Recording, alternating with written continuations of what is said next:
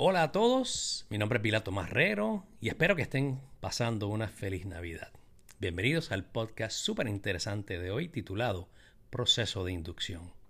El tema que escogí para ustedes se titula Proceso de Inducción para Empleados Nuevos, u onboarding, como se le conoce en inglés.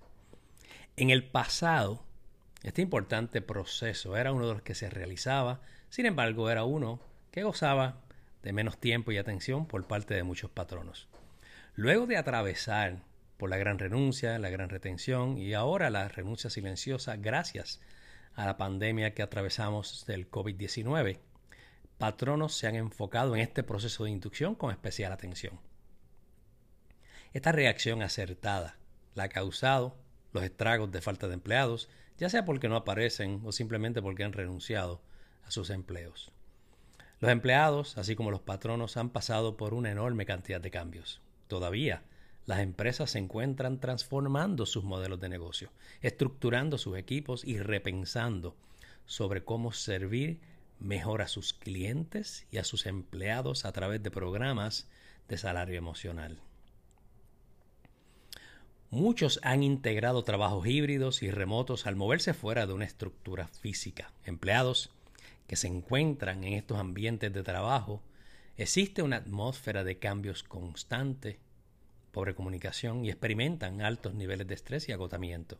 Tales sentimientos se han reflejado en la reacción antes mencionada de renuncia silenciosa, que provoca la retirada del empleado a colaborar y comunicar efectivamente con sus colegas. Esto provoca un daño irreparable en la cultura de la organización ya que se tiene uno o varios empleados faltos de compromiso que no brindan su máximo esfuerzo.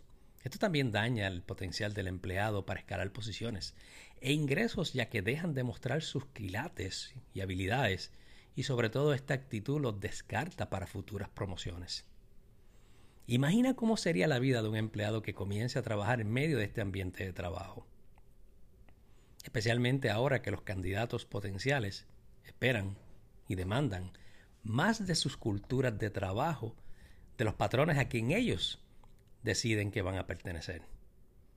Temas de balance trabajo-vida, comunicación efectiva y apoyo gerencial son algunas de estas necesidades de los empleados que esperan de su línea gerencial. Este escenario está sucediendo con millones de nuevos reclutas en todo el mundo.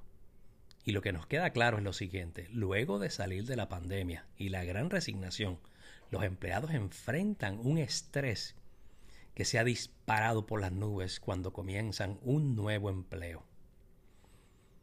¿Cómo los departamentos de recursos humanos de las empresas están lidiando con esta realidad para que su esfuerzo de reclutamiento no se eche a perder?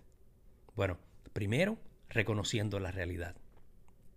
Segundo, comprendiendo las estadísticas que arrojan un 30% de empleados que renuncian en los primeros 90 días. Tercero, implementando un plan de acción en el proceso de inducción.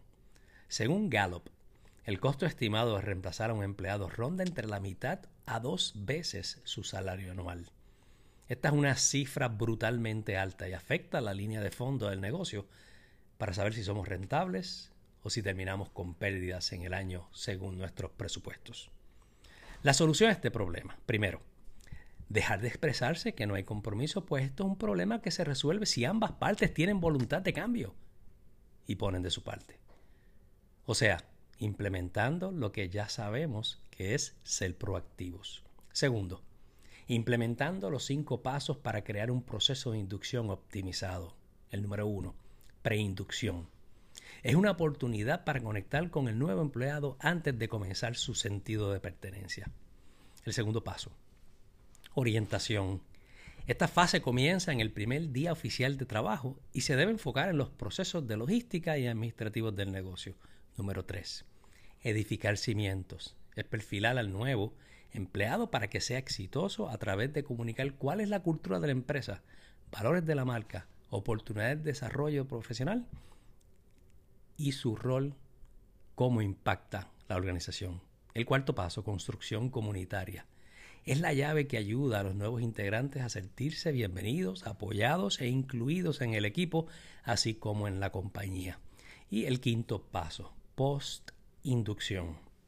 Esta fase es particularmente importante si la empresa se encuentra en cambios mayores o cuando empleados se encuentran agotados y con altos niveles de estrés, mientras que el proceso de inducción ha finalizado oficialmente en este paso.